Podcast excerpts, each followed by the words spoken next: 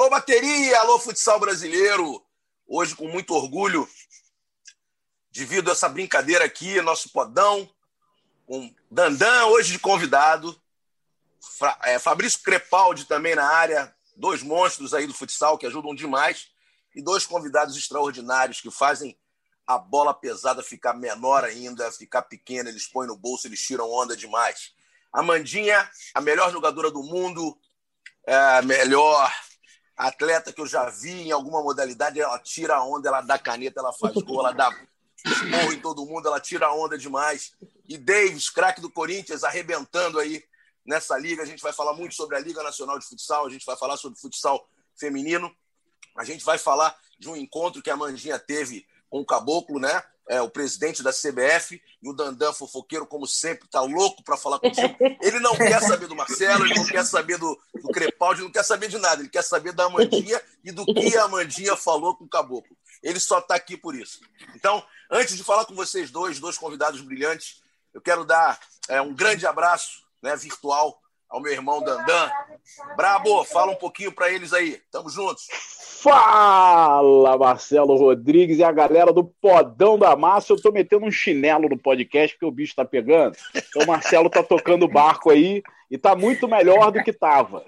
Eu realmente só tô aqui por conta da Mandinha, porque eu sou fofoqueiro, todo jornalista fofoqueiro, eu quero saber o que rolou lá na CBF, porque eu torço muito para essa transição CBFS para a CBF, que eu acho que é a salvação do futsal, não só do masculino como do feminino talvez até mais para o feminino, porque pelo menos a, o masculino a gente tem uma liga independente que funciona e não depende diretamente da CBFS. Então, eu torço muito mais até para o futsal feminino ser né, chancelada pela CBF e ter todo o apoio. E é isso, vamos tocar o barco aí, quando puder começar a perguntar, eu sei que o Crepa vai falar, então estamos aí, cara, para falar do que a gente gosta, que é futsal. Vamos lá, vamos lá. Pode polemizar aí que é bom. Você é brabo nisso também. Crepa! Dê as suas boas-vindas para essas feras aqui pro nosso, e para os nossos uh, tão amados acompanhantes, ouvintes, enfim, sei lá. A galera que curte o nosso podão. Fala aí, Crepa! Fala, Marcelo. Um abraço para você, o Dandan. É um milagre ter o Dandan por aqui, né? Dandan oh, agora só vem na boa. Só vem na boa. Ah, não, eu, eu, eu, eu, apresento, eu é apresento esse podcast. Peraí, peraí, peraí, peraí, calma, calma, calma, calma. Ele só tá aqui porque a Mandinha tá, isso a gente já falou, e porque a Mandinha Não, isso a gente sabe. Porque essa hora ele tá lavando louça, amigo. Lavando é, louça, é. exatamente. Agora, isso é engraçado, rapaz. Eu apresento esse podcast tem dois anos. Aí eu tô um mês é. no chinelo e nunca apareço. Pô, tá é, ué, exatamente. Não, não. Essa, esse horário... Esse horário é o horário que ele faz a live dele lavando louça no Instagram, então não, ele não pode participar com a gente, mas Hoje, hoje ele foi liberado, mas um prazer receber a Amandinha e o Davis, dois craques. Um abraço para todo mundo que acompanha o nosso podcast. Vamos falar bastante aí sobre vários assuntos nessa próxima hora. Maravilha. Ladies first. Então vamos começar pela, pela Amandinha. É, Amandinha, pô, um prazerzaço estar com você aqui.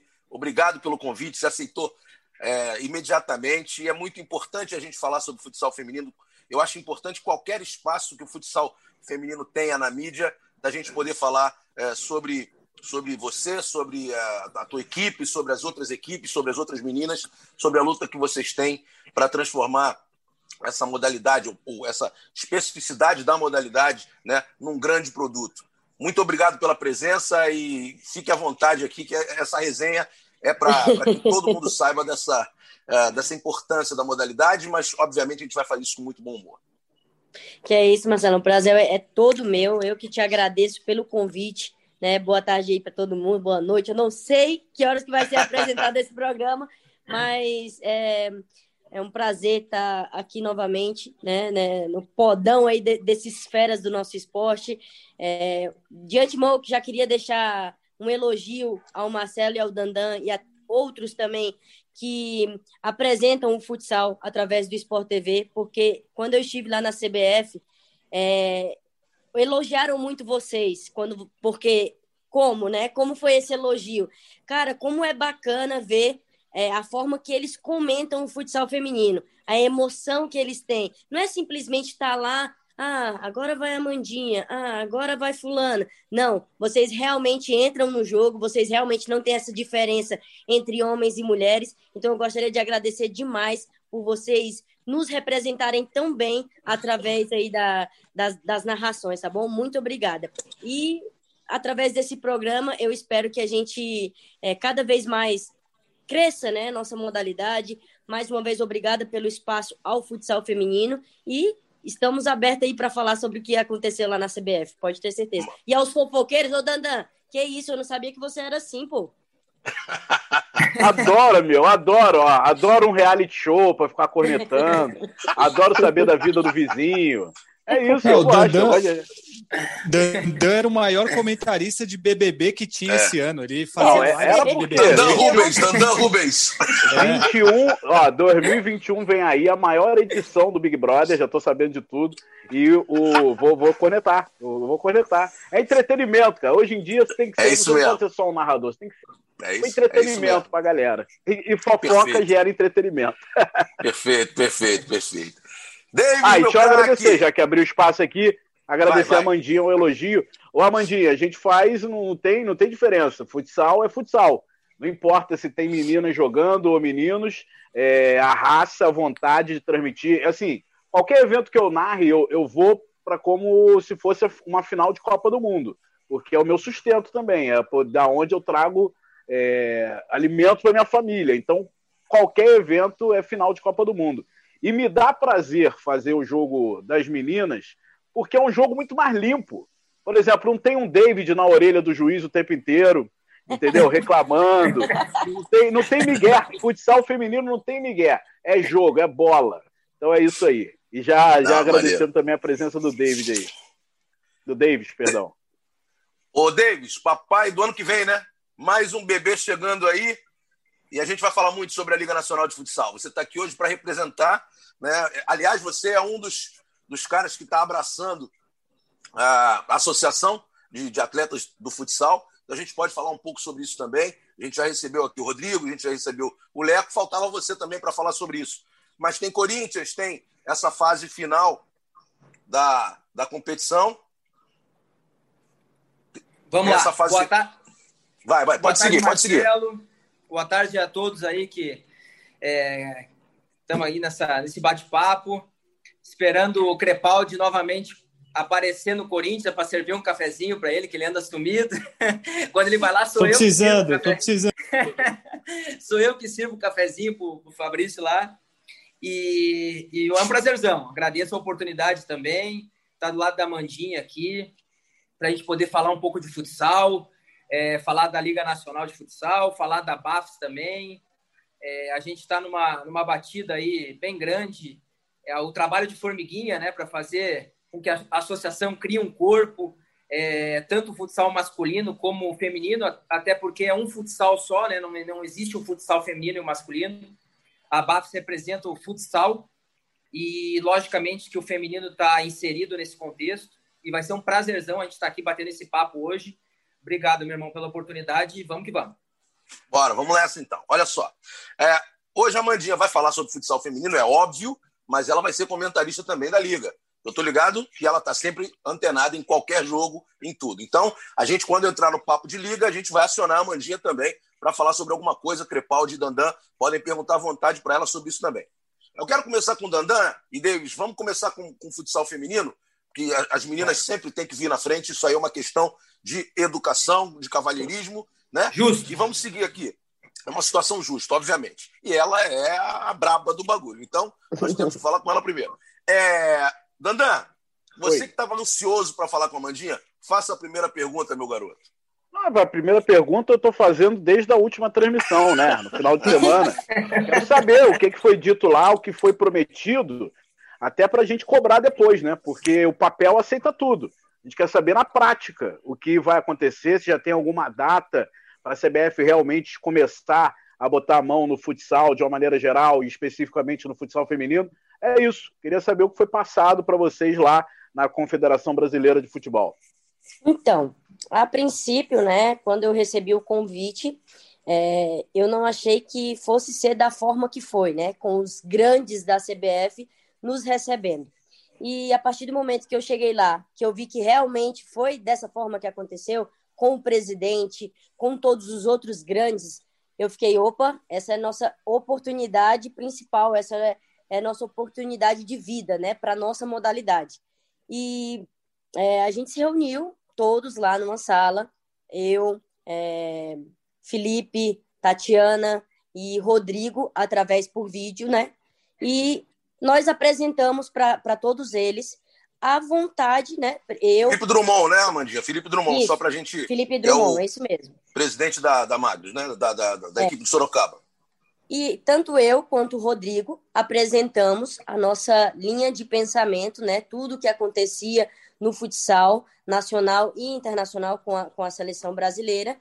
É, quais eram as nossas situações, condições e a nossa vontade, né? Eu não posso negar a nossa vontade de a gente ter uma gestão como a CBF para termos mais recursos, para termos é, como sonhar é, coisas maiores, grandiosas, né? É, eu acredito que o nosso órgão máximo, eu acredito, eu tenho certeza, que o nosso órgão máximo é a CBF, quem tem que nos representar é a CBF, e isso eu deixei bem claro lá, né? O Felipe também apresentou para todos eles, né? Os patrocinadores, os grandes patrocinadores que a, a CBFS perdeu, né? Que o futsal perdeu e que é, precisaríamos, né? Dessa volta por cima na modalidade para fazer com que ela é, esteja onde ela merece estar.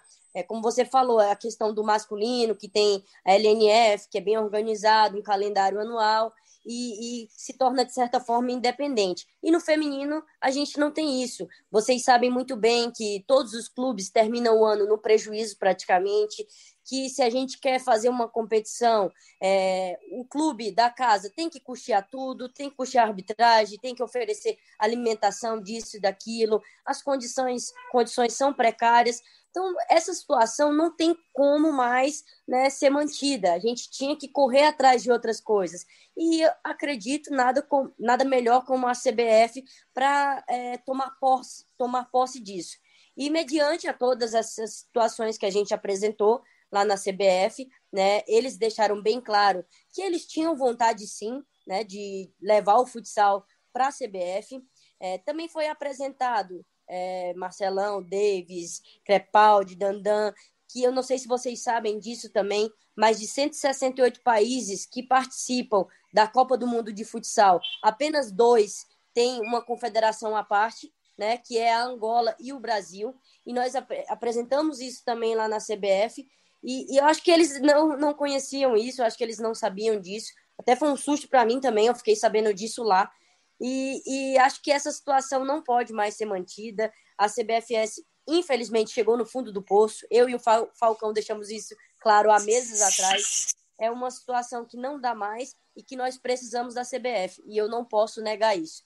É, o que foi acordado, de certa forma, né? É que eles iam procurar o, os meios cabíveis, eles iam procurar ajudar o futsal e né, é, se Deus quiser, eles vão pegar o futsal para eles, a, a, seleção brasileira, para a gente ter melhores condições, para patrocinadores grandes do nosso país, empresas grandes do nosso país, abraçar novamente o futsal, coisas que a gente perdeu há um bom tempo atrás, por causa que as pessoas, infelizmente, não acreditam mais na CBFS.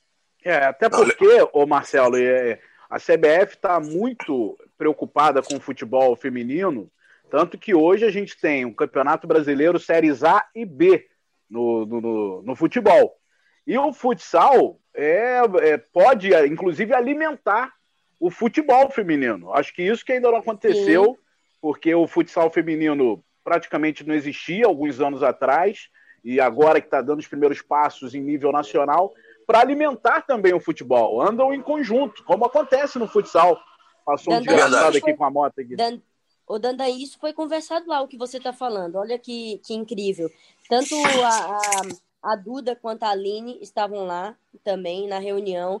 Elas duas comandam né, toda essa organização do futebol feminino dentro da CBF. E isso foi um, um assunto pautado no dia, que o futsal em si, ele alimenta jogadores para o futebol masculino, por que, que não pode alimentar para o futebol feminino também, né? Claro. E, e é, de certa forma, é algo que pode se estar perdendo né, para a nossa seleção brasileira de futebol.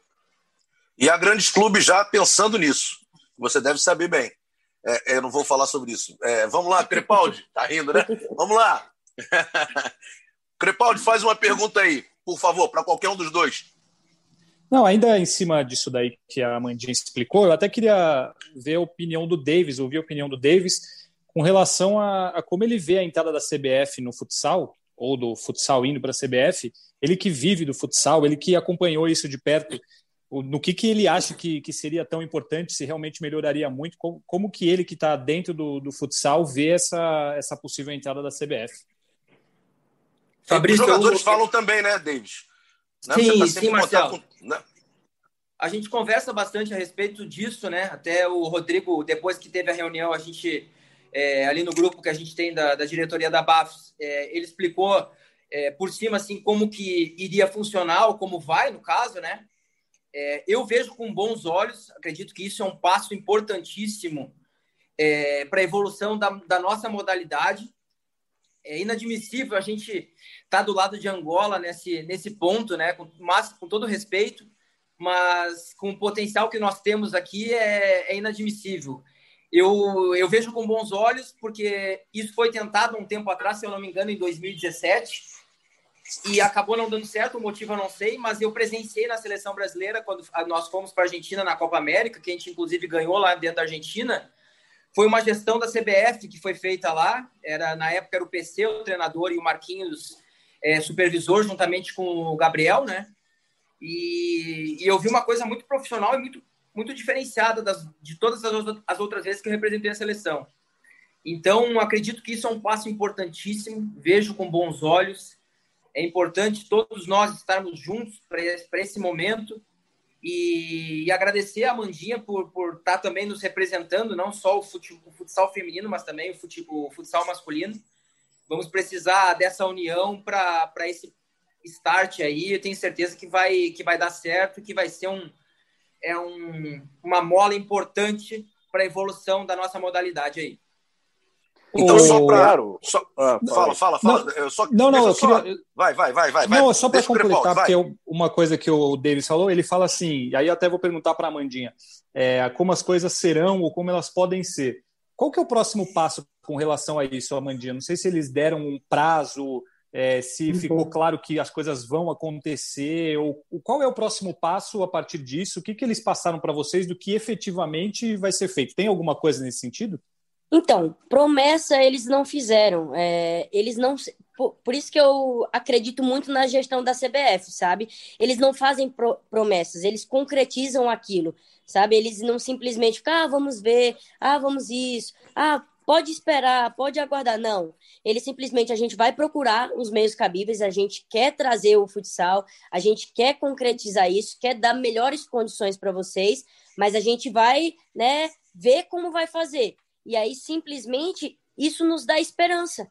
E eu acredito muito, né, acredito muito que isso já vai acontecer para ano que vem, para 2021 e que a gente vai começar uma reformulação incrível na nossa modalidade.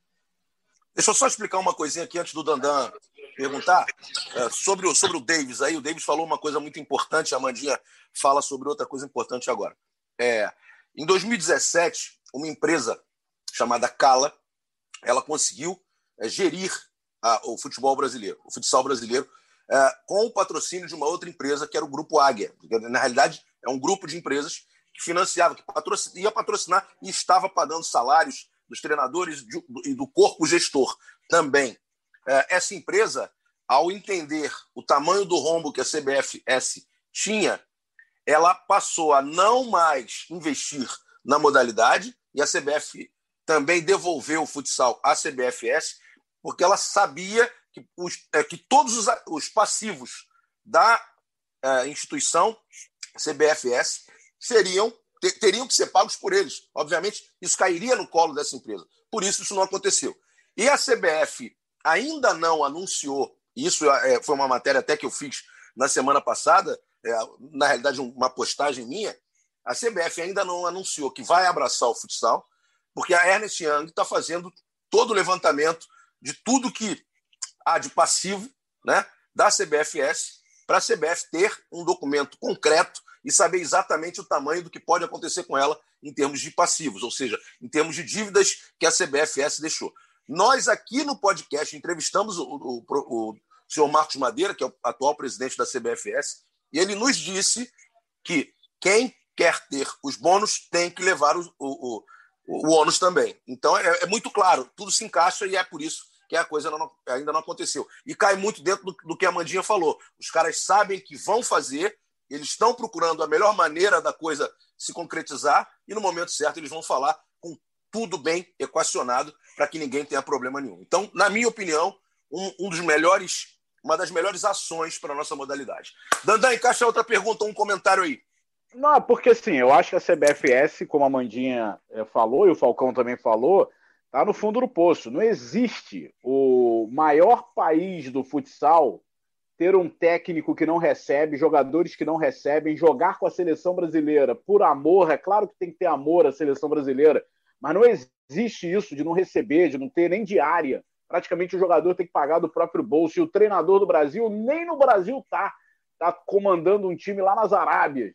Não, nem sei, nem lembro onde é. Então, treinador da nossa seleção, faltando menos de um ano para ter o Mundial, que deve acontecer em setembro de 2021, o técnico da seleção brasileira está no Kuwait. Está errado, está tudo errado. É fundo do poço, não tem mais condição de CBFS. É, então eu torço muito para que em 2021 a gente vá para a Copa do Mundo já com a camisa, inclusive, da seleção brasileira de futebol, que vai ser, vai ser bacana. E, por exemplo, a base. Eu acho que a principal, é, o principal apoio que a CBF tem que dar, além de ter uma liga preenchendo o calendário anual, tem que ajustar a base do futsal feminino. A Amandinha pode falar melhor do que eu, e essa é a minha pergunta. Como é que é a base? Sabe por quê, Amandinha? Porque, por exemplo, eu vi na última partida, final é, de Tabuão e Leoas, a, a goleira do Tabuão, que para mim é uma das melhores que tem, só que ela, quando foi atacar uma bola, ela foi totalmente com posição de handball ela saiu para atacar um gol de vocês com a posição de goleira de handball. E aí eu, eu trouxe para mim assim, pô, não, ela não deve ter tido uma escola de base, de repente ela começou já no, no, no, adulto, já começou com uma idade bem avançada, porque o goleiro de futsal começa lá com 5, 6, 7 anos, e aí ele já pega todas as banhas. E, então eu queria saber de você, como é que é a base do futsal feminino? Se tem é, esse núcleo, se, se as meninas já começam cedo, ou se reúnem, ah, quem é boa de pelada na, no bairro dela, quem, quem é boa na sua cidade, aí chama para jogar futsal. Como é que funciona isso, Mandinha? Na verdade, ali, Dandan, falando ali da goleira de Tabuão, né? É, ela tem hoje um dos melhores preparadores de goleira, né? Se não for o melhor, o Ale, que é o nosso preparador da seleção brasileira. E eu não sei se eles já começaram há muito tempo atrás ou se faz poucos anos, mas a evolução da Flavi é incrível, né? Ah, ela é, uma das eu, melhores. Eu acho que tanto ano, do ano passado para esse ano, eu acho que foi uma das únicas falhas que eu vi dela. Eu, eu vocês que narraram a maioria da, das, das partidas aí, vocês puderam ver. Ô, Mandinha, deixa eu só abrir um parêntese aí. Deixa eu só abrir um parêntese. Eu nem achei falha, não, porque aquela bola era difícil de pegar. O que me uhum. chamou a atenção foi o movimento, movimento ah, de sim, goleira sim. de handball. Não, eu falei se ela tivesse aspas. desde base, por exemplo, aquela bola ali era para meter joelhinho, que eu fui goleiro também, foi uma bosta. Qual, mas qual gol que você tá falando, Danã? É um que, que ela sai abrindo, abrindo, os braços, abrindo a perna. Foi um uhum. movimento claro mas, de goleira de handball. Mas, mas tá então, todo mundo treinando dessa essa. forma, Danã. Será tá que ela veio do. Mas peraí, será que ela veio do handball? Ou se ela tem é, teve uhum. a base de goleira de futsal. É isso. Eu tô, não tô nem falando da Flavica. A Flavia é uma das minhas preferidas. Eu sigo ela no uhum. Instagram, ela me segue. Diz pelo movimento, saber... né? É, pelo movimento. Eu quero saber se, se tem na base esse treinamento específico. Ó, eu acredito que base de, de futsal feminino, isso você é, pode esquecer, né? Antigamente, até se poderia sonhar com isso. Quando eu vim para Santa Catarina, eu vim para jogar categoria de base. Aqui no Sul era mais organizado isso, mas pelo Brasil isso não existe. A menina já é simplesmente, ó, vem cá e já é colocada para resolver situações, para ir para o adulto. Não tem essa de esperar, de, de preparar. Não, isso não. É, eu acredito que isso acontecia muito no, no masculino também. Vai e resolve, mas hoje eles têm mais estruturas para isso, né? Consegue ter categorias de base de todas as idades para o, o, cara chegar no, no adulto e já ser bem preparado. A gente pode ver isso né, no Corinthians, a gente pode ver isso na Magnus, a gente pode ver isso no Joinville, como vem aparecendo né, grandes craques da categoria de base nesses times que são exemplo aí no nosso país. Mas no futsal feminino não é assim não, Danda. Infelizmente, a gente não tem é, essa organização ainda. Mas eu acredito que com essa mudança de comando, a gente tendo mais recursos, novos clubes irão aparecer, novas oportunidades serão dadas para essas meninas. E se a nossa seleção hoje é a melhor do mundo, daqui a, a 10 anos será é, uma discrepância além da, do que é hoje, pode ter certeza. E você estava falando da CBFS antes, né? Que é, não existe não receber para jogar e tal. Eu também acho que a gente tem que ter amor à pátria, também acho isso, mas a gente está trabalhando, a gente seria o no, do nosso direito, né, receber por, por, por estar tá treinando, por estar tá competindo pela seleção. Todas as outras seleções são assim, por que, que a de futsal seria diferente? E faz muitos anos que a gente não recebe nada, Danda. Inclusive, é, eles estão com dívidas com muitos atletas, desde com o feminino, por exemplo, desde 2015. O masculino, o Rodrigo mesmo falou que é anos e anos atrás. Então, é uma situação que é realmente fundo do poço e que não dá mais. É, a gente Só tem que fazendo... trabalhar, a gente tem que mas... trabalhar com amor, mas nunca por amor. Vai, vai lá Marcelo, faz, fazendo um aditivo só em relação a, ao que a Mandinha falou em relação à pergunta do Dandan é, de categorias de base no futsal feminino, a gente sabe que é pouco explorado ainda. E eu olhando aqui para o meu quintal de casa, que é o Corinthians aqui dentro, né? A gente vê um futebol feminino hoje do Corinthians com cinco atletas de seleção brasileira e a gente não tem um futsal feminino aqui dentro do clube que poderia facilmente estar servindo o futebol feminino, né? Como faz o futsal, né? Que é o caso de vários atletas é, que saíram daqui e hoje estão jogando fora do país, aí no Chelsea, que é o caso do William, é, a, o próprio Piton hoje, que está no lateral esquerdo aí do clube, mas dentro do clube, hoje, no, no departamento de, de, esportes terrestres, a gente tem mais de 40 modalidades. E eu pensando aqui, enquanto que a Mandinha falava, a gente ainda tá, não tem o departamento de, de futsal feminino. Então, Amandinha, é uma coisa que pode ter certeza que eu vou que eu vou lutar para que isso aconteça logo, logo aqui dentro do Corinthians. Vou batalhar para que isso aconteça, é, porque a gente sabe da importância é, de servir não só o próprio futsal adulto, que é o caso que acontece hoje no, no nosso esporte aqui, nosso, nosso time está é, sendo servido por, por atletas é, da categoria de base. A gente serve o futebol, que isso aí diminui custos para o departamento de futebol também, e, e, isso pode, pode ser usado também no, no, no futsal feminino. Então, é, vamos travar essa luta. Prometo que para ti que vou, que vou fazer o possível a gente vive um momento político dentro do clube também, mas pode ter certeza que dentro dessas modalidades de esporte terrestres, a gente vai, vai lutar para que a gente possa startar isso. Me, o Davis. Me, me, me veio essa ideia agora, Mandinha. Vamos ver se de repente a gente consegue trazer a Mandinha para o futsal feminino aqui do Aí, tá vendo, meu Deus do céu? Porra, a Mandinha no Corinthians, é... hein? Imagina, hein? Não, mas tem, tem, tem mais clube brigando por ela, hein? Tem outros clubes brigando por ela. Fala, é... fala logo que é projeto Flamengo. Vocês ficam cheios de Flamengo. Não, eu, eu, eu Flamengo tô, quer levar a. É você que tá falando. É, eu não. Tô chutando. Falasse, eu tô chutando. Eu queria que você falasse o que eu te falei, cara. Pô. Não, você nem, você nem me falou. Eu não tô nem sabendo disso aí, não. Eu tô chutando. Flamengo. Tem que trazer. Ô, é. ô, Davis. É... Não, mas tem, tem, tem alguma coisa do Flamengo, sim. Antigamente, Davis, o, o Corinthians tinha uma parceria com o Tiger, né? Que era um, um time de futsal aí do, de São Paulo. E as meninas novinhas, incríveis, David. Incríveis, incríveis, as meninas habilidosas, com um futuro assim brilhante. Mas o fato de não ter esse apoio do Corinthians, infelizmente, eles não continuaram. Né? Imagina essas meninas crescendo, crescendo, futuramente elas poderiam ser é, o principal clube do nosso país, sem dúvidas, pela qualidade técnica de cada jogadora. Mas é, aí não tem essa continuação, não tem esse apoio, e elas acabam migrando para outros clubes que, que vão dar esse, esse apoio, esse sustento para cada uma. Infelizmente, Amandinha, Um exemplo bem rapidinho, Marcelo. Vai, vai, vai, vai. A, a filha do Nenê, que joga com a gente aqui no, no Corinthians, o Nenê fixo, ela é um fenômeno, não sei se já viu falar. Ela tem 17 anos e ela, ela já saltou para o sub-20. Ela está treinando para o sub-20 porque não tem a categoria de, de base dela. Então, acaba perdendo muitos talentos, aproveitando quem realmente é fora de série, por não ter, de repente, essa estrutura que pode proporcionar um salto para sub-20, para profissional posteriormente. Mas é isso aí, vamos, vamos, vamos conversar vamos sobre isso, Amandinha. Vamos antes, de eu acionar, antes de eu acionar o Crepaldi, eu só queria, é, dentro de uma coisa que o Dandan falou, depois o Crepaldi vai perguntar. Crepaldi, tu vai pular a fila, beleza? Tu vai fazer duas perguntas, três, direto aí. Vou te botar na fita também, você é brabo, sempre faz pergunta inteligente. Mas rapidinho aqui, o Dandan falou muito sobre, sobre a, a Flavi fazendo uma posição de goleira de handball. Eu tenho visto muito no futebol o Neuer fazer isso. Eu tenho visto até o Neneca ontem, não naquele erro que ele cometeu, obviamente, mas na, numa, numa das defesas dele, ele saiu, abrindo o espacate, levantando o braço.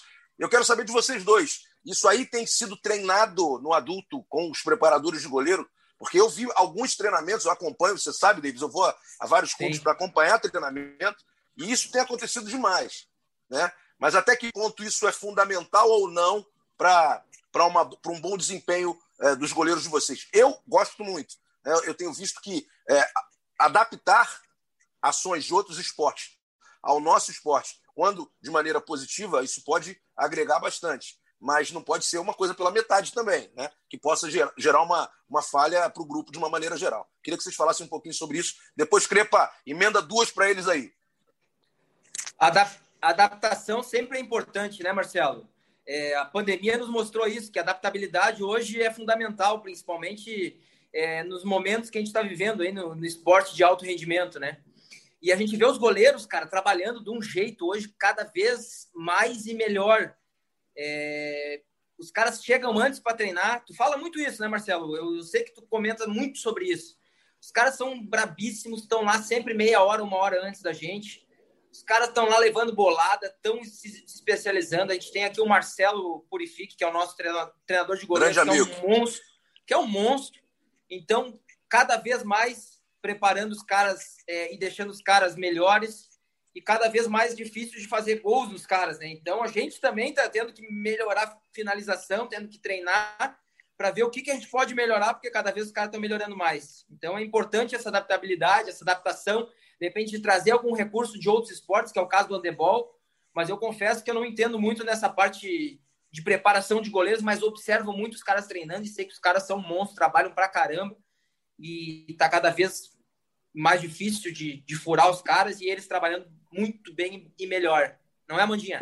Cara, eu sou fã dos goleiros, sério, demais. O quanto eles treinam, aqui, graças a Deus, a gente tem a oportunidade de ter um preparador de goleiros Calma. E elas sempre, elas sempre chegam antes, ou se a gente tem uma folga de manhã, elas não têm folga de manhã.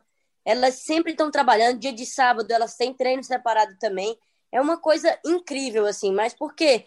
É, é, eles escolheram uma posição né, que eles precisam nos salvar, né? E como o Davis falou, tá cada vez mais difícil você ver falha de um goleiro, assim, você é, furar um goleiro. E a gente tem aqui, meu Deus, como é que eu vou fazer gol no fulano?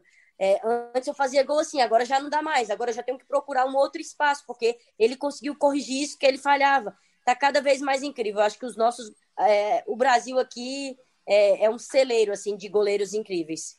Não é à toa que na crepa. seleção brasileira, na seleção brasileira aí, né, pô, a gente tem Thiago Guita, Roncalho e, quantos e quantos outros não poderiam ser convocados aqui, é, que estão incríveis aqui Johnny, no Brasil. Né? Johnny.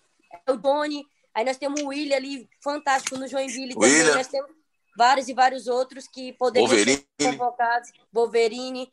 É, é, complicado, viu? Essa posição é complicada. É brabo mesmo. E, é. e, a situação do futsal feminino deixa o, o, futsal feminino, na minha opinião, é mais bonito do que o futebol feminino, eh, do, do que o futebol, justamente por conta do, das goleiras. Por exemplo, é, as goleiras do futebol eu acho que ainda tem que evoluir demais por conta do tamanho de gol. Se tem problema para arrumar atleta, arrumar uma goleira grande, que tem um porte legal para tapar aqueles 7 metros, é mais a difícil. Potência, e às vezes tem né? gols feios e tal. Agora o futsal não, já é ali mais compacto. Uma goleira de 1,60m pode resolver a parada sendo boa, tendo ali reflexo e tal. Então, essa parte das goleiras deixa, inclusive, na minha opinião, o futsal feminino mais bonito que o futebol. Bora, Crepal, o programa é teu agora, não me meto mais, não falo mais nada. Não, você, você que manda. Não, eu vou fazer uma pergunta para cada um, então, até vou fazer uma última de futsal feminino para a Mandinha, e aí já vou passar para o Davis entrando no masculino. Na liga. Mandinha, de vez, de vez em quando a gente fala aqui, a gente sempre comenta, vai ter jogo do futsal feminino. É, o jogo é Leoas e Tabuão. É, e sempre as finais são Leoas e Tabuão, sempre são vocês que estão disputando. Não, assim, o que precisa para ter mais times, a gente sabe que é investimento e tal. Mas como que vocês veem isso? Assim, é, é que bom que pelo menos tem esses dois times que investem, ou vocês pensam, poxa vida, é, são sempre esses dois times e precisava de mais? É um pouco de, de cada coisa, assim, mas na verdade a gente gostaria que tivesse mais. Por que, que sempre chega os dois? São os dois com mais estrutura no país e não pode negar, né? Nós temos outros grandes clubes, mas que as atletas principais tiveram que ir para a Europa. Nós temos outros grandes clubes que tiveram que reduzir é, folha salarial. E não tem como manter atleta dessa forma, né? Não tem como tu ficar em alto nível a todo momento dessa forma. Eu, tenho certeza que se hoje o Corinthians cortasse a folha salarial dele pela metade, também não chegaria em final de liga, de certa forma. Né? Nós temos que é, ser realista. É, são os dois clubes com mais estrutura e que essa realidade precisa ser mudada. Como? A grande esperança é a CBF nesse momento. A grande esperança é a gente ter estrutura para. Opa, tem um grande clube em Brasília que vai disputar campeonatos nacionais agora vai ter né, esse apoio da CBF. Opa, tem um grande clube no Nordeste, em Fortaleza, que tem mesmo, né, que é a Unifor Nacional Gás, que é, tem grande história desde os anos 2000. Só que, infelizmente, vai perdendo né, essa fase estrutural pelo simples fato de a gente ser uma bagunça né, né, no nosso comando. Não tem clube que se sustente por muito tempo, sendo que o, o seu órgão máximo é uma bagunça. Então a gente espera toda essa reformulação para que novos clubes surjam, para que a gente possa resgatar as nossas meninas que estão na Europa, a gente possa trazer toda a qualidade que infelizmente está fora do nosso país. Maravilha. Paulo, eu sei que você quer mudar para a liga. Deixa eu só fazer a última pergunta sobre futsal feminino. Fica à vontade. E, o obrigado, podcast era seu. É, era. Tomaram. o, o, o Amandinho é o seguinte, eu sempre falo, até comecei o podcast brincando, que o futsal feminino não tem mimimi, não tem o Davis na orelha do juiz. Eu, eu falei, falo isso durante a transmissão, só que eu recebi algumas mensagens no Twitter, no Instagram, falando assim: Dandan, você fala isso porque você não acompanha os outros jogos.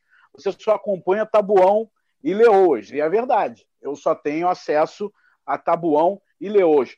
Como é que é nos outros. Como é que, o que, que acontece nos outros jogos? Tem também catimba, tem reclamação com o juiz, é porque a gente chega e, e transmite só a nata do esporte. Como é que é esse, esse miolo de campeonato, Amandinha? Tem isso mesmo ou exageraram nas mensagens? Não, não. Tem alguns que sim. Tem meninas catimbentas, sim, com certeza, igual no masculino.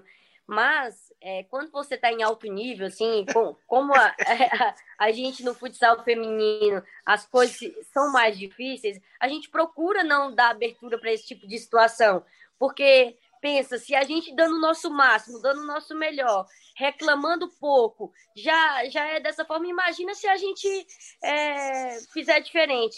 Então a gente tenta fazer a nossa parte, entre aspas, o mais perfeito possível para né, tentar reconhecerem mais o nosso trabalho. Mas é claro que rola catimba, é, é claro que rola muita coisa ainda ruim para o esporte em si, até mesmo para quem está assistindo, as pessoas que estão assistindo não gostam de ver isso. É, e eu acho que vai muito de atleta para atleta. Eu, particularmente, não gosto de me jogar, eu não gosto de é, inventar fal é, falsas situações, não gosto disso, é muita personalidade, né? E, mas eu brigo sim com o juiz, né? Não faltando com respeito, é sempre falando sobre situações de jogo, sobre o que eu acho, sobre aquilo, mas eu tento respeitar ao máximo o profissional. Agora, mas você dá chamada nas tuas companheiras que a gente pega toda hora lá. Claro. Tá? Isso, aí, isso aí não tem jeito, não. Mas é personalidade, né, Marcelo? É, é, muita personalidade. Todo mundo sabe, todo mundo sabe. É, é, eu tenho uma responsabilidade gigante, elas sabem disso. e eu tento demonstrar ao máximo que eu confio nelas demais e que eu sei a qualidade de cada uma, eu sei do que elas são capazes. Quando elas erram uma besteirinha, eu digo: Meu Deus, tu não pode errar isso, tu é incrível, entendeu? Vamos na próxima certa, não deixa de fazer essa situação, é, faz isso, faz aquilo, porque eu, de certa forma, tenho uma facilidade para certas situações. E elas muitas vezes brigam comigo, né, com relação a isso. Amandinha, tu faria isso, a gente não. Aí a gente acaba até dando risada, mas é, é porque eu acredito muito nas minhas companheiras, eu acredito muito, é, eu vivo com elas todos os dias, eu sei do que elas são capazes. E, e a minha cobrança é mais para elas entenderem. Né, Mas esse é o papel do líder mesmo, é isso aí mesmo, tem que ser assim mesmo. Eu brigo, eu brigo muito, eu não tenho como negar, eu já tentei mudar isso, mas não dá, não dá. Tá dando certo, não tá? Ou não? tá, tá, graças então a Deus. Então segue. Ah, a Mandinha tem que mudar só... outras coisas também, rapaz. A Mandinha, você manda um zap pra ela sábado, 10 da manhã, ela te responde segunda à noite. tem que mudar isso aí também. É porque ela tem miopia, cara, né? Pô, tá tranquilo. O que, que você ia falar, David? Vamos mudar esse assunto aí. Não, é só assim, em relação a, a, a, esse papel de liderança, né? Que sempre cai sempre para os mais chatos que estão em quadra ali. E, pô, o Dandan já tocou no assunto aí, eu vou só deixar muito claro que a minha função ali dentro da quadra como capitão da equipe, é, às vezes a gente pode passar um pouco do, do, do limite, mas sempre com o máximo de respeito é, possível ao profissional que está ali trabalhando, que são os árbitros, né? Eu, eu reivindico o que eu acho por direito, mas é, sempre com o máximo de respeito. Tanto é que nunca tomei um cartão amarelo por reclamação. É, tenho boa, boa relação com todos os árbitros que vêm aqui, não só do estado de São Paulo, mas fora dele. Nunca? Nunca tomei, Dandão, um cartão amarelo por reclamação. É, não, fui eu que falei. Nem amarelo. Amarelo, não? Nunca tomei o um amarelo por reclamação. Caramba. Nunca tomei o um amarelo por reclamação. Porque, assim, eu acho que quando a gente conversa com o árbitro, é sempre eu procuro falar sempre assim que a base da relação atleta-árbitro é o respeito. A gente tem que respeitar a decisão do árbitro, mas nem sempre a gente é obrigado a concordar com a decisão dele. Você questiona, papel... né, Davis? E o papel do líder, como capitão, eu tenho que questionar.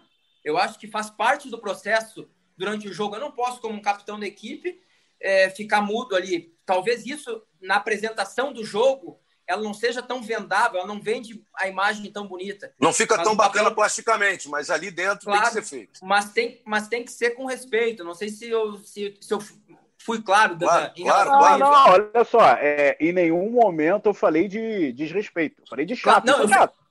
Eu com respeito disso. ou sem respeito é chato. Fico imaginando o juiz lá pitando teu Davis no, na orelha. Não estou dizendo que é com falta de respeito. Estou dizendo claro. que é porque você, eu estou brincando, ele... eu tô brincando com você. Dada... Tá aqui. Ele na transmissão quer expulsar todo mundo. É, é ele fala situação, isso o tempo todo. É uma situação complicada, né? Porque cada um tá brigando pelo seu ali e você não vai simplesmente no, no calor do jogo ficar, ô oh, professor, isso, aquilo, é, você tá lógico, tá explosivo, lógico. você tá ansioso, claro. você tá na adrenalina, é ali, né? Ali envolve uma explosão de sentimentos. Mas lógico que a gente tem, tem que agir sempre a gente também leva o nosso pão para casa, Dandan. Eu entendo. Naquele, assim, naquele, eu, naquele momento. Eu só quero ficar. Na... Ah, fala, Davis. Não, naquele momento ali, a gente está envolto de vários sentimentos, né? Mas o que eu deixo sempre muito claro para as arbitragens que vêm aqui, que nunca que vai faltar o respeito com eles, jamais. E a gente sempre vai brigar pelo nosso e pelo justo. Eu vou dar um exemplo muito claro agora, nos, alguns jogos atrás, esse jogo ele não foi televisionado, mas foi o jogo contra o Minas aqui dentro de casa que o árbitro deu uma não de, deu um lateral que era para o Minas a favor do, do, Minas e ele deu para nós. Eu peguei a bola e disse para o árbitro que a bola era do Minas porque a bola não, não era nossa, entendeu? Tanto que o Minas pegou a bola, tocou para o goleiro deles e começou a partida. É, claro que isso aí a gente tenta se controlar dentro do jogo. Quanto estava pra... o jogo? Oi? Quanto estava o jogo? Acabou um a um o jogo, Marcelo. Ah, então foi e... bem. E a, gente, e a gente sabe, né, cara? Pô, a gente depende disso e o Marcelo me ensinou isso lá em Canoa Quebrada, uns, alguns anos atrás, da importância de vender o esporte, porque todos nós que estamos aqui dependemos dele para isso. Mas claro que ali na hora é difícil, a gente, a gente não quer parecer chato, mas nós, como papel de líder, que a Mandinha também faz, né? Que às vezes, muitas vezes é chata, né, Mandinha? Sim. É, acaba talvez saindo, saindo um pouco do prumo. Mas é isso. É, não, sim, só, pra, só quero ficar claro que eu citei você porque você está aqui. Aliás, eu adoro transmitir seus jogos, que você é o baixinho bom de bola e tal. Mas assim, eu tô dizendo que é chata a situação. Eu, eu curto muito um jogo que é o hockey, e eu transmito pelo menos de quatro em quatro anos nas Olimpíadas de Inverno, que os caras não podem chegar perto do juiz. O juiz tem um negocinho lá que ele entra, meu irmão. Se alguém invadir lá, e os caras estão com um taco na mão. Imagina se pudesse, ia dar tacada na cabeça do juiz. Então, assim, eu acho, e aí não estou falando do futsal, não, talvez até mais do futebol. É, o respeito ao árbitro como autoridade tinha que ser maior. Não que alguém, não estou dizendo nem no fato de xingar ou não, e sim de respeitar mais a decisão. Ah, é fácil falar na cabine de transmissão? Claro que é, mas é onde eu estou, é na cabine de transmissão, é onde eu é, faço. É, então, é uma coisa cultural, é uma coisa cultural, porque no judô não é assim. E o cara às vezes perde uma medalha de ouro e o cara sai e acabou, vai embora.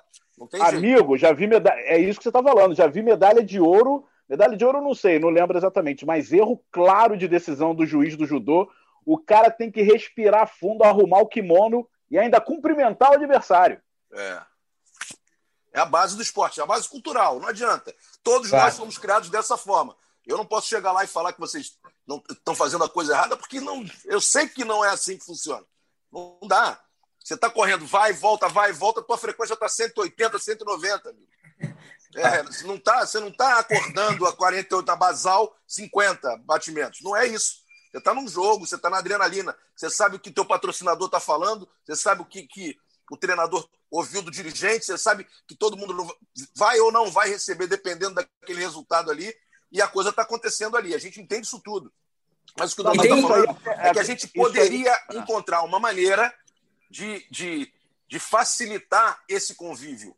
Porque não é admissível, na minha concepção, por exemplo, é, que todos os atletas envolvidos numa partida sejam contra o árbitro desde o início. Isso eu não admito num jogo.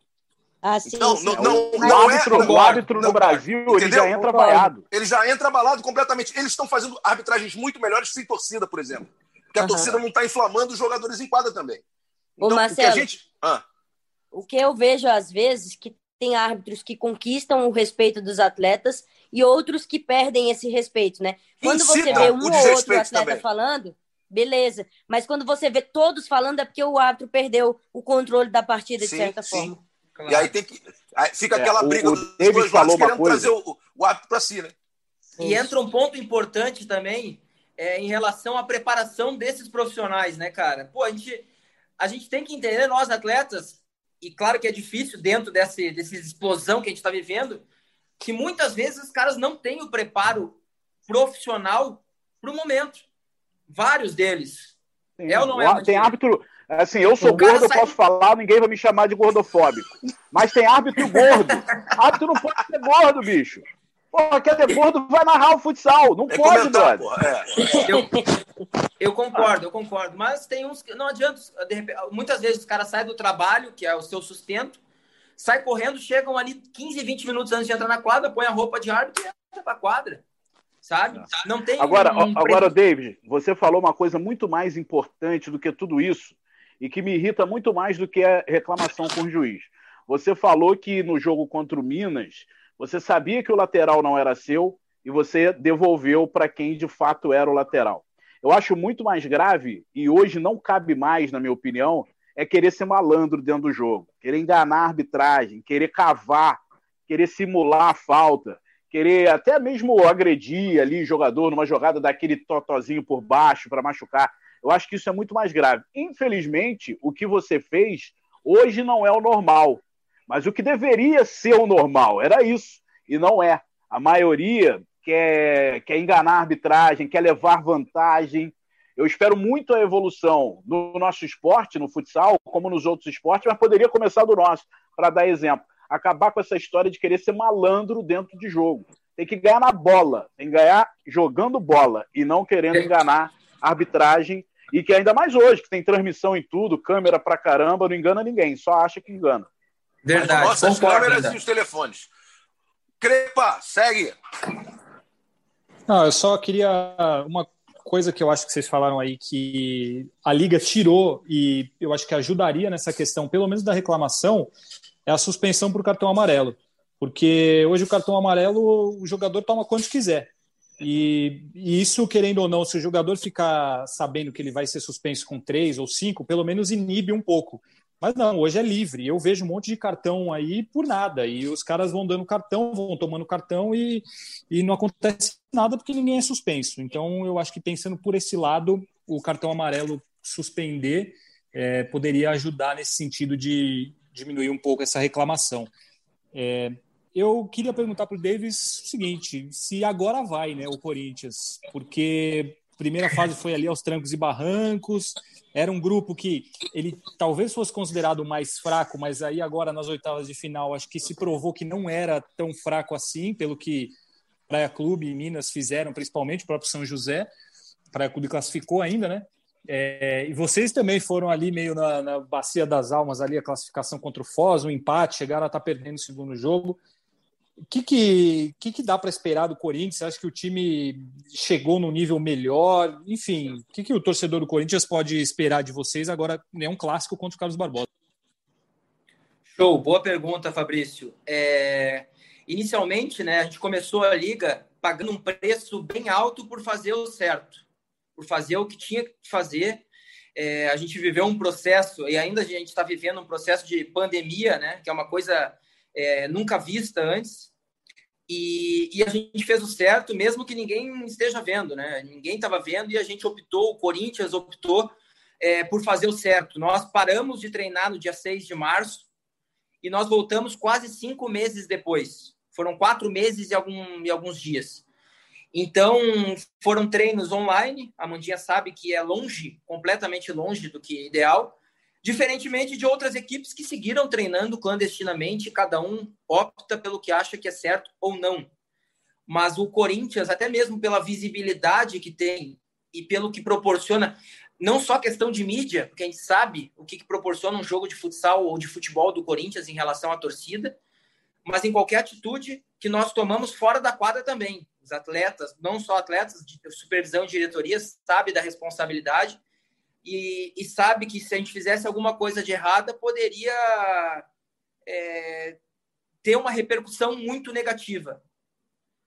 E a gente não queria isso e resolveu e optou por fazer a coisa da maneira certa e recuperar o tempo perdido durante é, o retorno, que é o que nós estamos fazendo agora nesse momento. É, primeira fase bem complicada, muito difícil. A gente, é, a gente fez um primeiro jogo contra o Magnus é, que optou por treinar, no, treinar muito mais do que a gente, estão dois meses na nossa frente em relação a treinos. É, a gente acabou naquele jogo, a gente fez três treinos com bola e foi jogar aquele jogo de estreia. Teve cinco atletas que machucaram lesão muscular naquele, naquela partida. A gente seguiu para uma Liga Nacional longe do ritmo ideal, é, perdendo muitos atletas, tendo que trazer alguns atletas da categoria de base para dar o suporte é, indo da maneira que dava, aos trancos e barrancos mesmo, como da maneira que foi. Ninguém acreditava no nosso grupo e acabou que o nosso grupo teve é, o São José dificultando a vida do Tubarão, que tem uma das melhores campanhas hoje, que é um dos melhores times hoje da Liga Nacional. É, o São José dificultando a vida, o Praia classificado, nós, o Magnus. É, enfim, acabou que a gente foi dessa maneira a primeira fase toda e a gente tentando ajustar da maneira que, que poderia ajustar e treinando, começando a treinar, a retomar o nosso ritmo de treinamentos. E acabou que a gente fez a sexta melhor campanha aí na Liga Nacional. É, claro que para um Corinthians a gente sempre quer estar no, no, na primeira colocação, e é para isso que, a gente, que nós estamos aqui, né? Mas também a sexta colocação, dentro de tudo que nós vivemos, é, não, não, não foi ruim, não foi ruim. A gente, a gente foi a última equipe a voltar aos treinamentos de toda a Liga Nacional. Claro que isso não é desculpa, não é bengala, não é nada, mas é, um esporte de alto rendimento, a treinabilidade é fundamental. Então, o processo emocional que nós vivemos para recuperar e recuperando o nosso melhor jogo é, foi doloroso. E, e, e, tem que todo dia tem, tem, tem que ser trabalhado isso. Acabou nos caindo Foz, foi uma é, foi uma eliminatória dura, mas como foram todas as outras também. É, ninguém passou, ninguém teve vida fácil. O mata-mata foi um. É, nos mostrou isso que é igual. Tá tudo muito igual, tá muito tudo muito igualado. E agora tem o, tem o Carlos Barbosa, que é uma outra grande equipe também, e que vão ser dois grandes jogos, né? E, e vai contar muito a questão emocional, porque a gente vem trabalhando muito da maneira que dá, treino, treino é, a gente está longe do ideal ainda de treinar duas vezes por dia, é, de pelo menos três vezes por semana, mas a gente está treinando da maneira que dá e fazendo o nosso melhor para recuperar isso antes, o quanto antes e, e, acredito muito nessa questão psicológica e mental nesses jogos de mata-mata aí, porque vai precisar. Agora são jogos decididos em detalhes, como, como todos os mata-matas. Uma pequena é vantagem para Carlos Barbosa também, né? O Carlos Barbosa tem a pequena vantagem de decidir em casa, né? Decidir em casa. Então, é, é, mas a gente viu também muito, tudo muito igualado, né? Jogo fora e jogo em casa, Sim. tudo muito igual é, nós mesmos, a gente perde aquele, aquela, aquele nosso sexto jogador, que é a nossa torcida, que faz uma diferença monstruosa dentro da nossa casa. E a gente brinca, né, que no, a nossa torcida tem que ser nós mesmos. A gente tem que se é, tirar que é aquele algo a mais de dentro do coração mesmo. E, e vai ter que ser assim. A gente nesse ano vai ser um ano atípico. A gente está vivendo um ano atípico. Mas é isso, Crepaldi. Eu acho que, que pagamos um preço muito, muito caro é, nessa nossa primeira fase. É, mas o certo é o certo mesmo que ninguém esteja vendo e, e vamos seguir firme e forte aí. É, agora procurar focar no Carlos Barbosa agora e, e, também parabenizar o Foz que nos dificultou a vida de uma maneira muito é, muito grande. Né? Olha só, eu, eu, eu, eu fala, Marcelo, a, gente, a gente como jornalista não pode deixar passar uma coisa que o Davis falou que equipes treinaram clandestinamente. Isso aí, cara, faz uma diferença absurda na hora de um retorno de competição. O Corinthians foi o último a voltar e, está na cara. Você olha para os jogadores, dá para notar em alguns que está acima do peso, que está com problema físico e não vai recuperar em um mês, não vai recuperar nessa situação. Agora, o, o Davis, assim, essa situação é, é, grave. Eu acho, eu considero grave. No meio de uma pandemia, uma equipe proibida de treinar, treinar. Como é que vocês analisam isso? Como é que fun funciona a conversa entre vocês, sabendo que eu sei, eu não vou nem perguntar para você qual equipe é, que eu sei que você não vai falar, por, por um monte de coisa e eu entendo perfeitamente. Mas como é que é essa conversa entre vocês? Pô, o time A treinou e a gente não. Os caras estão treinando e a gente não. Como é que funciona isso? Ah, Dandan, chega um momento que a gente também não pode ficar olhando o quintal do vizinho. A gente retomou as nossas atividades e, e a gente sabe das nossas capacidades. É claro que a questão física é fundamental, ainda mais num jogo hoje que é intensidade do primeiro ao 40 minutos, ao, do, do zero aos 40. Então, se a gente, pô, é que nem eu falei, né? O certo é o certo, mesmo que ninguém esteja vendo. Eu acredito muito nisso.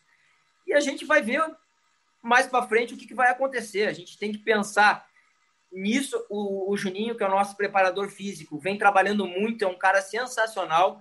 É, vem nessa luta e nessa batida justamente para colocar todo mundo na sua forma é, ideal, mas é um processo que demanda um certo tempo, não adianta. A gente está é, tá longe dos treinos que a gente costuma fazer em ano normal, normal é, a Mandinha possivelmente também está vivendo isso. A gente não pode, é, no clube aqui, o clube, a gente treina dentro de um clube é, que nós nos alimentamos aqui dentro. Então, inicialmente, a gente não podia, a gente voltou a treinar, mas não podia treinar dois turnos porque não tinha alimentação devido à pandemia, não estava liberado por vigilância sanitária. São uma série de coisas que envolve. É, daí não pode fazer dois turnos porque a gente não pode descansar no clube, tem atleta que mora longe do clube. Enfim, eu acho que chega um momento que a gente tem que retomar a nossa, a nossa vida, o nosso e olhar para dentro da nossa casa e ver o que nós podemos fazer. O que o time A, B, C fez, é, até porque alguns estados foram liberados antes é, e voltaram antes mesmo a treinar, mas teve, teve casos que a gente sabe que teve, é, de equipes treinando, mas agora não cabe nós julgar ou não, a gente tem que entrar para dentro da quadra e tentar fazer o nosso melhor olhar para nosso para nossa casa e ver o que, que nós podemos fazer melhorar nós como é, como equipe cada um individualmente coletivamente para que a gente possa ir passando de fase a fase superando limites. É superação. Esse ano é superação é adaptação a gente está tendo que se adaptar muito a muitas coisas dentro do jogo que de repente a gente não fazia antes e que a gente está tendo que fazer agora. É um processo diferente que a gente está vivendo, mas vamos, vamos em frente. Vamos olhando a nossa, a nossa casa aqui, o nosso quintal, para a gente poder ir melhorando jogo a jogo. E é isso. Maravilha. Galera, a gente já está com uma hora e quatro minutos de programa. O papo está maravilhoso, mas a gente ainda tem dois assuntos. Então vamos tentar agilizar isso aqui. A gente teve semana passada, no dia 5 de novembro, a data mais importante do ano, que é o meu aniversário, o jogo Brasil e Espanha. Espanha e Brasil. E eu queria que o Crepaldi começasse a falar sobre isso, ele assistiu ao jogo do, do minuto é, inicial até o último. É, eu estava em trânsito, não tava, eu não pude ver a partida no início, vi alguns lances depois, é, vi alguns erros, vi alguns acertos, mas enfim, hoje eu estou aqui como apresentador, não quero comentar. É, Crepaldi, fala um pouco sobre esse jogo e aí a gente pode ter algumas perguntas. Vamos tentar ser bem objetivo nisso aí, porque a gente ainda tem que falar sobre as quartas de final da Liga, beleza? Vai lá, Crepa! Não, vamos lá. É, não, rapidinho, foi um jogo muito disputado. O Brasil perdeu de 2 a 1 O Brasil jogou muito bem no primeiro tempo, principalmente, perdeu muitos gols no começo do jogo. Depois, no segundo tempo, isso se inverteu. A Espanha jogou melhor que o Brasil, também perdeu gols. O Brasil, eu acho que é natural você ter um cara como o Ferrão jogando muito com o pivô, né? Tendo o melhor jogador do mundo, explorando muito ele.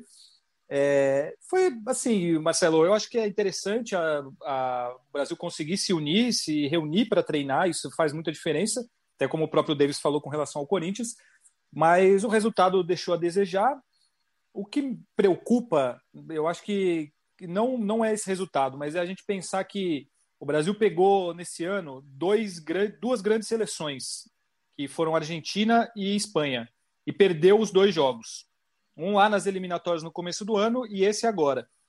Então, é, eu acho que tem que olhar para isso, claro, colocando todas as situações. O time treinou por três dias ali na Espanha, conseguiu se reunir, isso é interessante, mas eu acho que fico alerta, até porque a, a situação da Argentina era igual à do Brasil lá e a situação da Espanha agora era igual à do Brasil e eles ganharam do Brasil.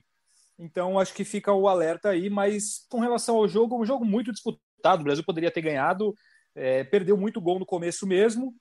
O destaque do Brasil acho que foi o Ferrão, fez um gol de pênalti e criou várias outras chances. E acho que não, não assim, também estava desfalcado dos jogadores do Brasil. A gente sabe que, pô, Rodrigo, Leandro Lino, esse, o Pito e o Gadeia não puderam ir, são desfalques de peso, né? Mas é, o próprio Guita, exatamente. Então, foi um jogo, eu acho que foi extremamente válido por reunir a seleção, fazer um amistoso contra um, um adversário forte, mas só um pequeno alerta com relação à, à decisão e resultados contra adversários importantes, porque o Brasil perdeu da Espanha e perdeu da, da Argentina esse ano, da mesma maneira que a gente falou que no ano passado foi lá e ganhou da Espanha, ganhou de Portugal. Esse ano perdeu da Argentina e perdeu da Espanha. Então, acho que fica um alerta aí com relação a isso. Alguém quer falar alguma coisa sobre isso? Amandinha, você viu o jogo? Davis, Dandan? Bom, eu não consegui assistir o jogo, eu estava treinando no momento, então não sou. Não, mas assim, ô Amandinha, mesmo se você não tivesse treinando, você teria dificuldade para ver o jogo. Esse jogo passou aonde? Então, isso mesmo. Não era para ter é. transmissão aqui para o Brasil mesmo, não. Começa aí, passando por todos os problemas. Eu não vi o jogo, então eu não vou ficar caçando o link na internet para ver jogo. É, e aí, não passa para o Brasil, ah, mas a Sport TV não fechou. Mas só tem Sport TV no Brasil? Não tem outros tem canais? Tem 200 emissoras, só a gente tem, tem 50 mil emissoras. E aí não chegou a um acordo, não sei, não, eu estou falando aqui, eu não sei nem se houve interesse é. de transmissão ou não, eu estou por não, fora. Houve interesse de transmissão sim, mas só mas na negociação não aconteceu. Ninguém quer saber o ah, porquê eu, não o que eu quero dizer jogo, é o seguinte, mas, enfim. É, eu quero saber o seguinte, é, é, passa por todos os problemas que a gente falou no início da, da do podcast, o Brasil de futsal jogando e não ter transmissão para o Brasil. Isso aí faz parte da falta de estrutura, da má gestão, faz parte de tudo isso. Eu não vi o jogo, não tinha onde ver, não vou ficar caçando link na internet. O Crepaldi é um viciado nesse negócio de futsal, então ele vai buscar. Se a TV lá da Oceania estiver transmitindo, ele vai buscar. Agora, para o grande público, não vai Botou rolar. Então, a seleção na, na brasileira. Da casa dele. O que eu quero dizer é o seguinte: a seleção brasileira jogou contra a sua principal rival, que é a Espanha, e o brasileiro nem sabe que esse jogo aconteceu. Essa que é a grande realidade. Concordo plenamente, Dandan. Eu também, Dandan. Não, maravilha. Então vamos, vamos passar aqui, falando de seleção brasileira.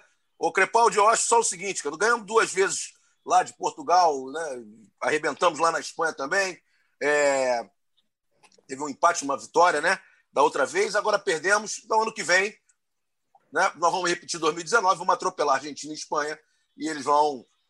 É, nós vamos gritar para eles: chupa Argentina, chupa Tomara. Espanha. E vamos embora levantar a taça. Meu irmão, tô nem aí para eles. Que é Brasil, tá maluco?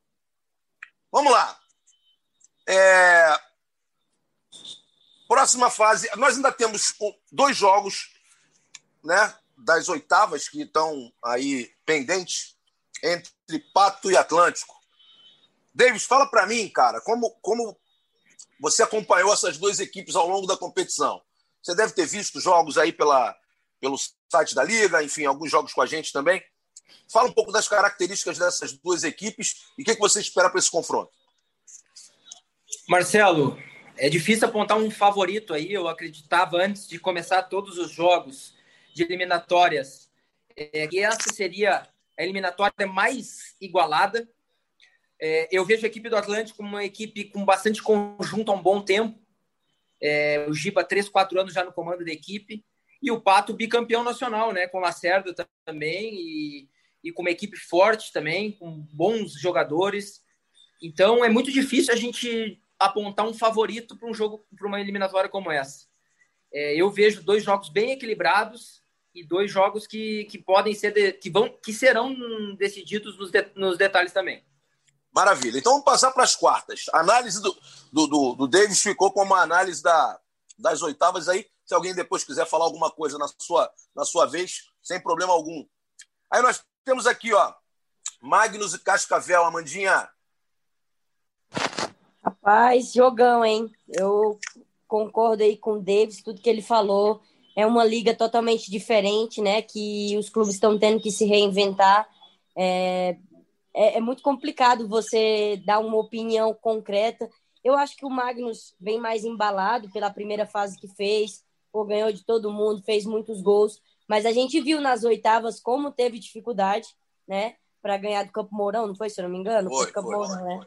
É, primeiro jogo empate, segundo jogo só foi fazer gols no segundo tempo para abrir vantagem é, é, muito complicado você dizer. Mesmo assim, polêmico, né? Ali, uma polêmica também. Não é complicado. Nós, nós, estamos com fase de goleiros fantástico, nós estamos num ano de pandemia que a gente não sabe o que esperar muito do, dos times novos que estão surgindo. Tá todo mundo igualado, todo mundo com oportunidade de ganhar essa Liga Nacional. Maravilha. Crepa, Tubarão ou Praia Clube? Olha, Primeiro, eu só queria. A Mandinha falou aí do Campo Mourão e Sorocaba. O primeiro jogo, Campo Mourão e Sorocaba, foi 0 a 0 Foi um dos jogos mais chatos que eu assisti na Liga Futsal. Nossa Senhora, que jogo chato. Foi um, um dia à tarde ainda. 0 a 0 Não foi aquele 0 a 0 com muita chance para cada lado. Foi, foi um jogo horrível. Mas o segundo foi, foi bem melhor. Tubarão e Praia Clube. Eu acho que o Tubarão é favorito. Acho que ele tem mais jogadores experientes, tem um conjunto que já vem junto do ano passado. O Praia Clube é uma grata surpresa. E, assim, eu acho Neto que o Praia jogando Clube... muito, né? Sim, tem o Zazá lá que, que joga bem. Enfim, o Praia Clube montou um time ok, tanto que se classificou, conseguiu passar de fase, mas passou no, com gol nos últimos segundos, né? O Neto relembrando aquela final contra a Espanha no Mundial. Mas eu acho que dá, dá Tubarão. Acho que o Tubarão é um time mais preparado. Nada impede, obviamente, para o clube de ganhar, mas a, tendo que apostar um favorito, eu iria no Tubarão pela, pelos jogadores, qualidade dos jogadores do grupo e por ter já essa base estabelecida, ter mantido muitos jogadores do ano passado, eu fico com o Tubarão nesse confronto. Maravilha, Marcelo, maravilha. Fala, fala. Marcelo, uma coisa que eu esqueci de dizer de Cascavel também, é Cascavel tem um treinador que há um tempo atrás né? Um tempo atrás eu tive a oportunidade de conhecer o trabalho dele Cassiano. e eu acho incrível, incrível. Por isso que eu acho que vai ser um grande confronto né, entre Magnus e é. Cascavel. Muito, é bem muito lembrado, Mandinha. É um jogo que encaixa muito, né? Porque é, eles um têm a posse de bola o tempo todo, movimento o tempo todo para espaço. É, é, não é, não é fácil. É muitas jogadas ensaiadas, é, é, muita, né? fugida em espaço vazio, Isso. é muito bom de ver uh, o, que muito ele implementa ali. Então, eu acho que Cascavel pode aprontar. Apesar de eu achar que o Magnus fez um, um, um grande primeiro turno, agora é diferente, né? Mata-mata. Dandan! Agora sou eu que estou te chamando. É Marcelo Rodrigues, agora, agora. Dandan! Manda aí, maluco. Vamos Corinthians e Carlos Barbosa, Carlos Barbosa e Corinthians. É para você que o Davis tá aí, né? É claro. Não, eu, vou eu, eu vou apostar que vai para pênalti. Tem pênalti? tem não, cara, não tem não. Não, tem? Não tem não pênalti? Tem, não. Mas, Mas vai pra prorrogação, falar... Dandan. É, a prorrogação pode ser. Agora, antes eu queria falar que esse campeonato realmente, como vocês falaram aí, difícil fazer qualquer tipo de projeção. Mas queria falar que o Pato já nasceu com o dedo grudado para nos alianças, então tem que olhar de novo o Pato aí. O Pato veio para tentar esse tri, já pegou o goleiro do Davis, o Thiago já está lá. É o cara que cheira título. Mas então, ele não joga a Liga Nacional, viu? Ah, ele não joga a Liga Nacional? Não sabia dessa. Não, pode jogar. Não, Liga, pode jogar. Não. Não. Cara, tô sabendo legal, hein? Então, beleza. E o Neguinho, mas, mas... o Neguinho também foi embora, né? É, o, o Neguinho foi, foi embora. Também. E trouxeram mas, o Caio de volta, né? Que, que foi campeão é, lá. Foi anunciado essa semana. Mas então, mas eu queria dizer que realmente é muito difícil fazer qualquer projeção, porque na verdade foram vários campeonatos, né? Essa primeira fase foram essa primeira fase foi dividida em campeonatos. Eu achei um campeonato paulista ali com Sorocaba, com Corinthians, é uma discrepância grande demais fisicamente. E aí você pega a campanha do, do Magnus e, e observa que o time atropelou todo mundo, mas quando pegou um time do outro campeonato, né, que foi Campo Mourão, como lembrou a Mandinha, quase caiu. É, o jogo foi equilibrado, poderia muito bem Campo Mourão ter vencido aquele jogo, não seria nenhum absurdo. Então é muito difícil. Aí você pega um clássico, Carlos Barbosa e Corinthians. É, cara, é para dar palpite? Tá de brincadeira, hein, Marcelo? Oh, não, boa, meu irmão, tá, você amarelando, duvido. Não, tô amarelando, não. Eu acho, assim, eu sempre falo que você apontar um favorito não quer dizer que o favorito vai ganhar. Por isso que tem a graça o esporte. Mas eu acho que Carlos Barbosa entra com favoritismo. Eu tô achando que o Corinthians está sentindo a parte física. Mas é Corinthians, né, amigo? Tem essa camisa que é a camisa de maior torcida do futsal brasileiro. É uma camisa pesadíssima, campeão da liga. Tem guerreiros como Davis, como Samurai, mas se eu tiver que apontar um favorito, eu apontaria o Carlos Barbosa. Beleza. Beleza. Opinião, opinião, tranquilo, é isso mesmo. A última pergunta. Joinville está sozinho lá esperando um confrontozinho ali. Pato Atlântico. Vou começar com.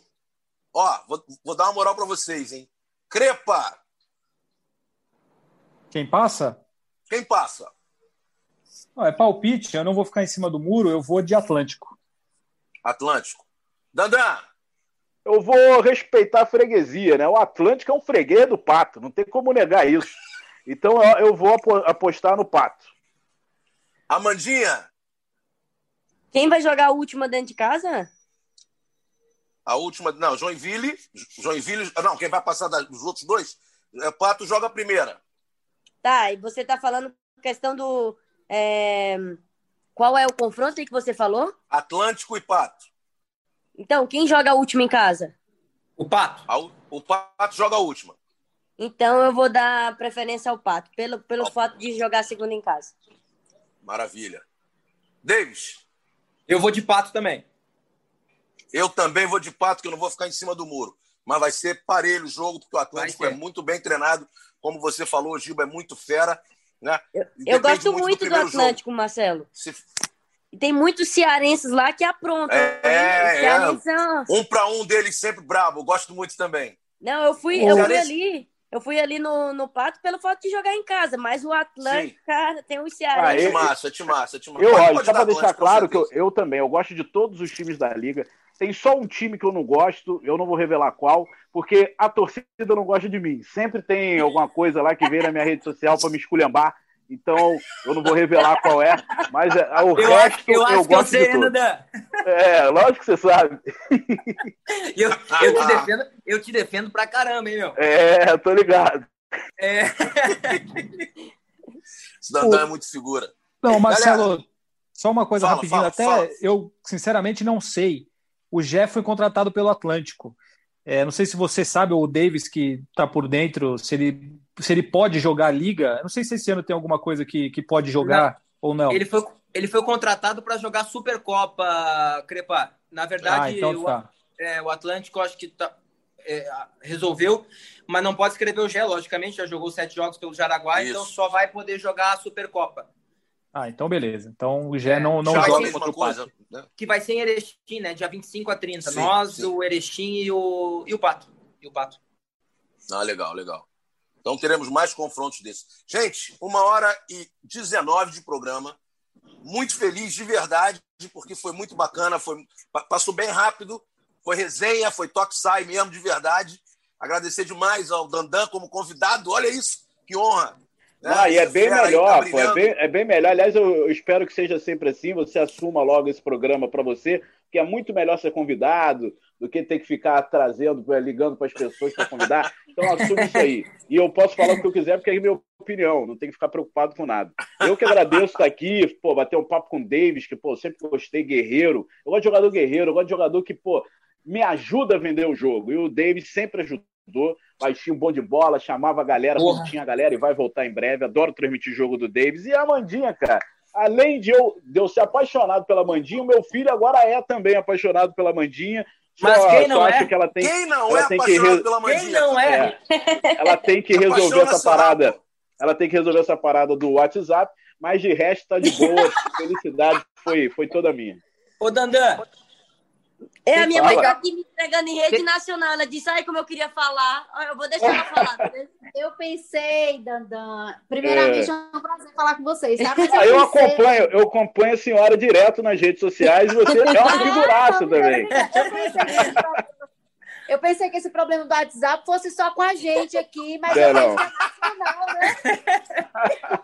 Estão me fazendo passar vergonha, Jesus. Eu, eu fico imaginando a resenha depois no treinamento tá vestiário lá. Tá Vai era, acabou. Mas então, cara, eu estou muito feliz de verdade. Crepa, fala as suas últimas. Seu, é... Ih, esqueci. Faz aí a tua. Considerações tua finais. Declaração de amor por todos nós aí. Vai, considerações finais, vamos lá. Ó, não esquece de vender a última subida, hein, ô Crepaldi? Não, é primeira descida. Toda primeira vez que você faz a mesma piada. Primeira descida, podcast de futebol americano, NFL, quem gosta, é, também aqui no, no GE. É, eu ia passar, Marcelo, a nossa agenda aí, né? Porque teremos um fim de semana boa, repleto boa. de jogos no Sport TV. Afinal de contas, você é o repórter da brincadeira. Sábado, Cascavel e Sorocaba, 11 horas. 1h15, Praia Clube Tubarão. Domingo, 4 da tarde, Corinthians e Carlos Barbosa. E segunda, 5 da tarde, Pato e Atlântico, o jogo da volta das oitavas de final. Todos esses jogos, o Sport TV ou o Sport TV 2 transmitindo. Então tem um monte de futsal aí. Só me despedir do pessoal. Obrigado, Amandinha. Obrigado, Davis. Prazer falar com vocês. É, um abraço para você, Marcelo, para o Dandan. E para mim, a grande surpresa desse programa hoje foi descobrir que o Dandan gosta de hockey. Eu, eu jamais imaginei isso. Então. Pô, mas assim, aí... se eu não gostasse, eu tinha que dar um tiro na cabeça. Transmito isso na Olimpíada de Inverno às seis horas por dia. Ah, mas pô, uma ah. vez a cada quatro anos. Não, mas eu então... acompanho, acompanho todos ah. eles. É porque teve um, a final, é, Estados Unidos e Canadá. Eu só vou errar a Olimpíada qual foi. É, mas acho que foi no, no, final dos anos 2000. Teve um gol, tipo futsal, cara. Porque o hockey nada mais é que um futsal no gelo. Faltando verdade. segundos, aquele é funk entrando, passando pelo goleiro. E aí, desde lá, eu fiquei apaixonado pelo esporte e acompanho sim. Muito Maravilha. bem, então ficou aí a novidade. Um abraço para todo mundo, nossos ouvintes. Obrigado ao Davis e à Amandinha. Até a próxima. Vai lá, Davis. Vamos encerrar hoje com a, com a Amandinha também. Começamos e encerramos com ela. Davis, Vamos lá. obrigado pela presença, meu irmão. Irmão, obrigado. Obrigado pela, pelo convite. É um prazerzão sempre estar do teu lado aí. Pô, sabe o carinho que eu tenho por ti não precisa estar falando isso. Ao Dandan, minha eterna gratidão, cara, porque onde eu vou, inclusive fora do país, eu sou conhecido como baixinho bom de bola e eu devo isso a ele. A Portugal, onde eu joguei agora, o pessoal me chamava de baixinho bom de bola, então é, minha gratidão ao Dandan, cara, por, por, por isso. Isso não é gratidão, não, de, pô. Ajudou demais a mim, a minha família. É, Quando não, você é, fizer um bonequinho, um bonequinho do Davis baixinho bom de bola, manda 20%, tá tudo certo. não, não, não, obrigado mesmo, cara, de coração ao Crepa aí, tô esperando ele para servir ele o cafezinho dele que ele sempre toma aqui no Corinthians. E a Mandinha, minha parceira de batalha, de lutas, Obrigado por estar junto aí. Tamo junto e vamos que vamos. Amandinha, tua vez.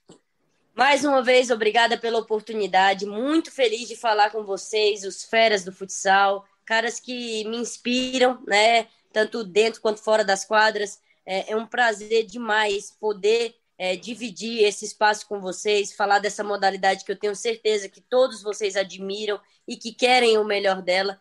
É, Marcelo, Dandan, Crepa, obrigada mesmo pela admiração, por todas as narrações que as pessoas ficam falando assim, cara, aqueles caras, eles te babam demais, eles te babam demais. é claro, pô, sou, eles são meus amigos, eu tenho que pagar eles, né, para eles falar bem de mim, para geral.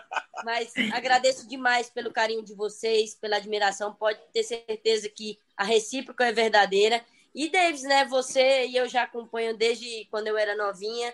É, admiro demais a sua personalidade, o seu personagem dentro de quadra, a sua entrega. É, ser o baixinho bom de bola, eu quero ser a baixinha boa de bola também. Né? A gente quer todo franzino no meio desses grandalhões da nossa modalidade. Quanto a, a Bafos ali, eu espero estar junto com vocês, lutando junto com vocês, contem comigo. E eu espero que essa nossa modalidade só cresça, porque ela é maravilhosa, ela é apaixonante, apaixonante, ela transforma vidas, não somente dentro das quadras da gente, dos atletas, mas fora também a gente educa, a gente inspira crianças, a gente inspira pessoas e eu tenho certeza que ela é a solução para muitos problemas que a nossa humanidade tem. Mais uma vez, obrigada, galera. Um beijo para todos vocês de coração e que Deus abençoe a vida de cada um. É isso, minha galera. Podcast de hoje terminando. Um prazer demais. Realmente um, um podcast maravilhoso, um papo muito bacana. Dandan, Crepa, Amanda, Davis, um beijão para vocês. Alô, bateria! Alô, futsal! É futsal na veia sempre. Tamo juntos. Valeu!